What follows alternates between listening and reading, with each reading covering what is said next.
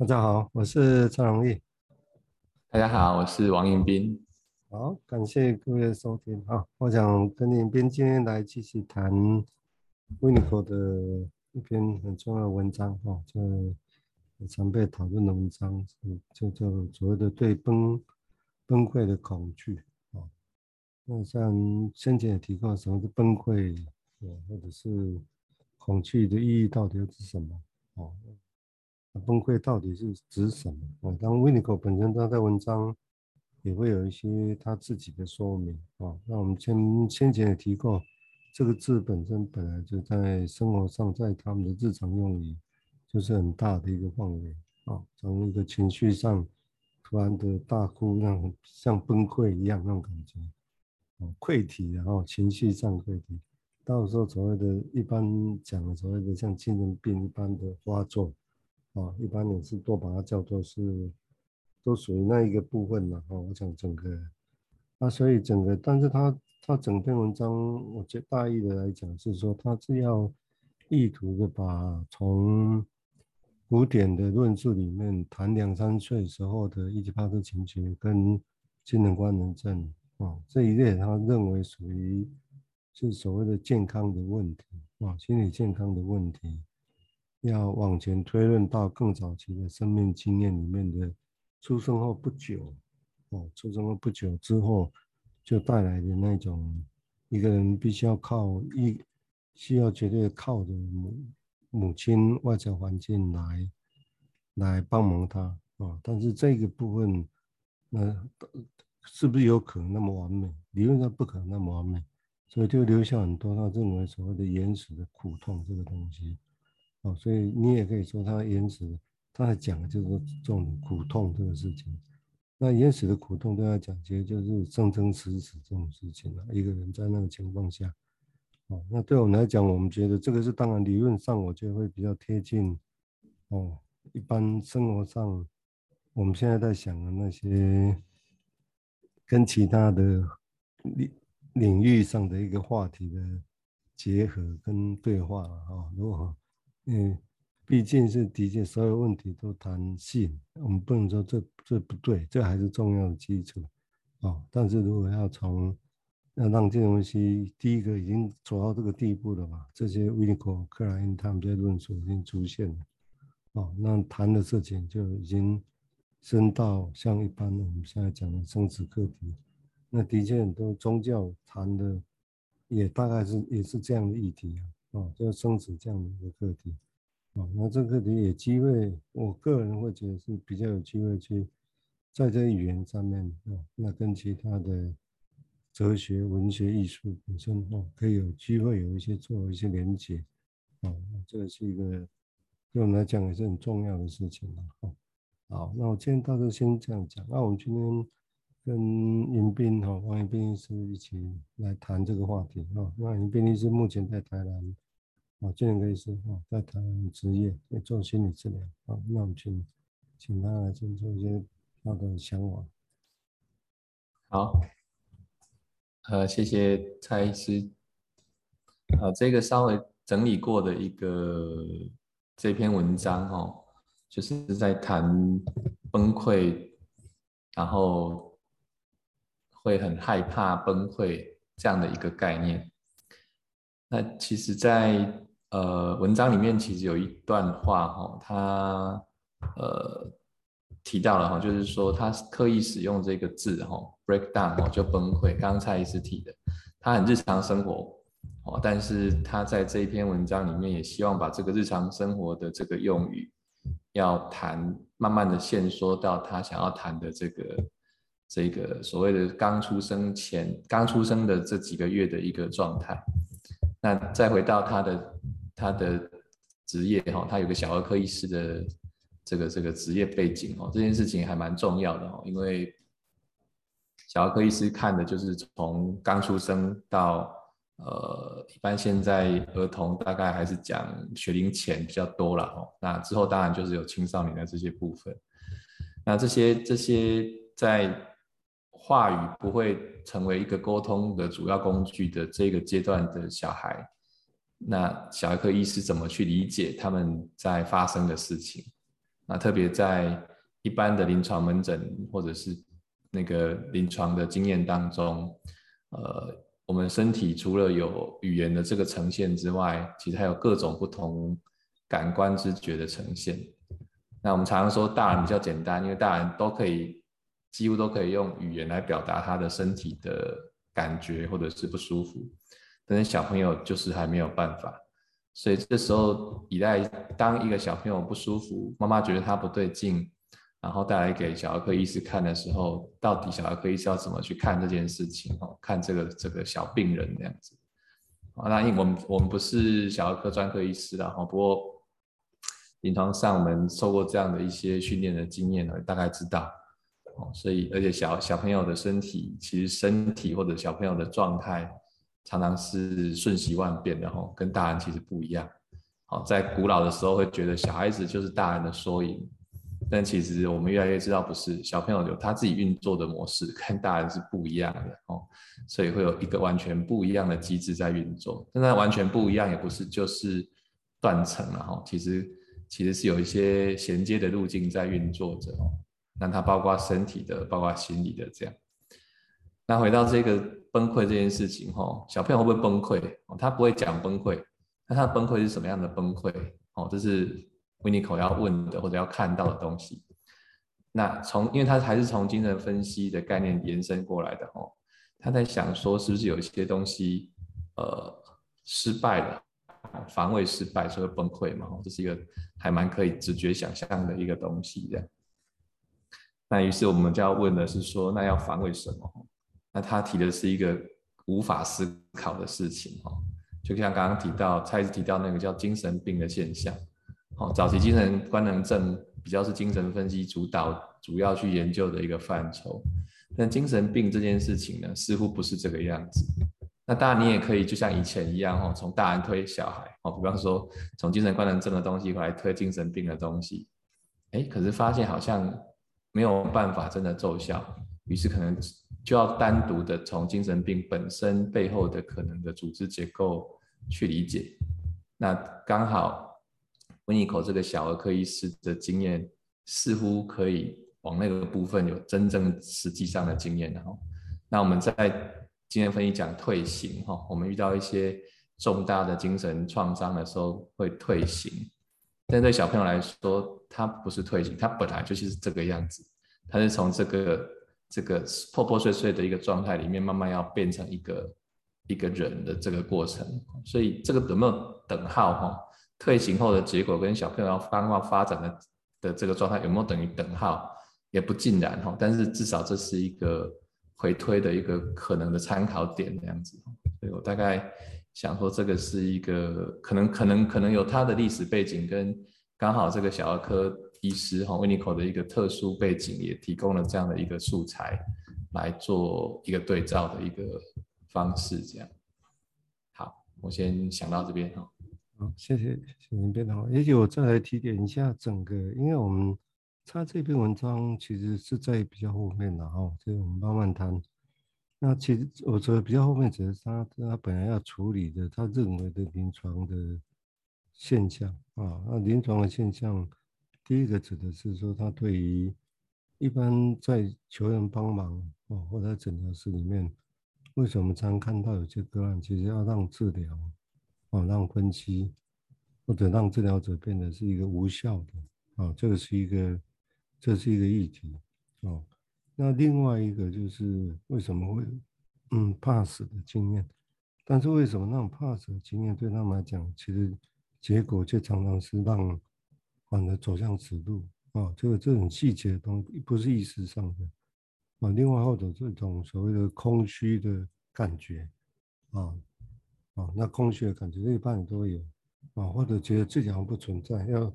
要好像这一辈子就怎么样做都自己不觉得不不存在，没有被人看到那种感觉啊。这是一个这个只是这些现象了啊。当然就就刚刚也提到，就是说这个是日常。就就临床上来讲，当然刚才提到，就大概不会是说一下子就用这个做抱怨，哦，或者用他这个用他用这这几个主题做抱怨，是不是就是指的他在讲的这种啊，这种现象呢，哦，这当然要回到临床去看这个事情。那所以回从回到临床看这个事情，它指的是说，因为这种经验是，他预设这种经验可能在人的生命过程里面，他预设应该是有这些共通的经验。当然，他预设的基础是刚刚一边也提到他的丰富的临床经验，包括做小儿科医师啊，精神分析，或者从儿童精神医学的角度去看啊，这些这些事情啊，那那在这个情况下，他累积的经验，他觉得是不是他要去预设一个想象空间，是说，那其实是不是有所谓的共通的因子在里头？人类一个很最原始、很原始、原始的那种，有没有这种共通的因子在这里头？啊，那共通因子来讲，那当然有时候。那这些情况来讲，那在临床上，他还不觉得在经验上是个案一来就会抱这样的抱怨，或者是说重点应该也不是在抱怨，而是在他整个的行动上，哦，正在他的表现上，这些这这么深层的恐惧这种事情，哦，就会整个呈现出来。他说通常不太会。哦，因为要呈现这些事情，呈现这些经验的时候，要通常要是分析或治疗很长的一段时间之后，或者也许重点不是在时间的长短，而是在于他对这个治疗师，哦，对对这个对面这个人，他一般就是会防卫嘛，这是很自然的，因为他也是在理论上也是在防卫底下活到才活到这个现在，没有被当年的那些经验。可怕的经验，被崩解的经验，哦，不存在的经验，结果淹没掉，哦，所以后来他才帮我走到现在来。那这种以前到现在被他好好很好的一个保护着的一种感觉，哦，让他摆在一旁的感觉，那要让他出现，这个就不是说说出现就出现，哦，这个是虽然我们在金融分析一百年一百多年前从。在弗洛伊德之前那个时代哦，就催眠术这这样的一个技巧哦，那这技巧本身当然，然后多多少少有部分意有一部分的催眠师在当年是他们预设的是这些有这些后面的东西，那是不是靠着有防卫？那是不是靠催眠，然后让这些很早的经验就可以被呈现出来？哦，我想这个是一个。那只是用现在角度来讲，当然必须去想说，包括他这文章，他当然不是针对催眠这个技术，而是针对他当初要谈的是当初在个人学派他们那些他的同才们，哦，对，要把技术要把 interpretation 讲得多深，要不要很快的去所谓的诠释这种深层的这个东西，哦，他背后隐含的在描绘这样的事情。哦，只是说他他强调了，反而是他假设有，他就认为是应该有这个事情，但是因为有，所以而且那个东西是很早年的经验，很可怕的经验，很年初的痛苦的东西。但如果要去接触它，要必须看起来间接来讲，就必须要有一个很一个不错、稳固、安全的一个情境，或者对个案来讲是可信任的情境。我那时候呈现出来的东西，然后去探索这些很原始的东西，那时候才会真的有意义。那我们接下来请明天再做一些这样的表达，谢谢。是啊，就接着蔡医师提到这个促进性环境的这个概念哦，他在威尼口在这篇文章其实也在很早很前面就提到哈，就是说，呃，他他提的是说，只要我们人有一个依赖的问题。依赖的议题啊，依赖不是问题哈。只要我们说，我们其实会需要依赖，我们就知道有一个状态，就是说我们没有办法呃把自己组织起来来对抗环境的失败。他要把这个依赖呃延伸到这样的一个，或者说界定在这样的一个概念里面哦。也就是说，呃，依赖的原因是因为我们有需求，那有需求表示我们有空缺。有空缺，就表示我们有一些组织没有办法，呃，集合起来去对抗我们面临到的环境可能的失败的这件事情。OK，那再加上刚刚提到的哈，因为精神病我们常常说是一个退行哈，那是一个是说是在我们一个人长大成熟之后的有一个逆转哈，就回到一个退行比较原始的状态。所以 w i n n i c o 其实他就是想说哈，他要重新要制定一个情绪成长的一个早期阶段的一个模型，然后就是从从从这样的一个临床现象回推，然后从呃我们每个人都有依赖的这个部分哦，比方说每天现在我们现在靠科技。靠这个这个网络，我们现在在靠网络，我们现在在靠各种方式，即使在疫情之下，我们还是可以跟别人沟通，买东西进来吃，哈，这些都是属于依赖。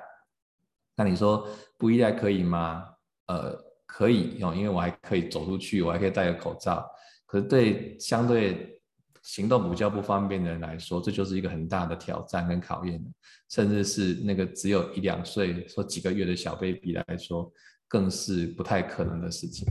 所以这时候环境到底要怎么样进来协助这一个人的成长历程，就是一个很细很细很细的一个可以推敲的一个过程哦。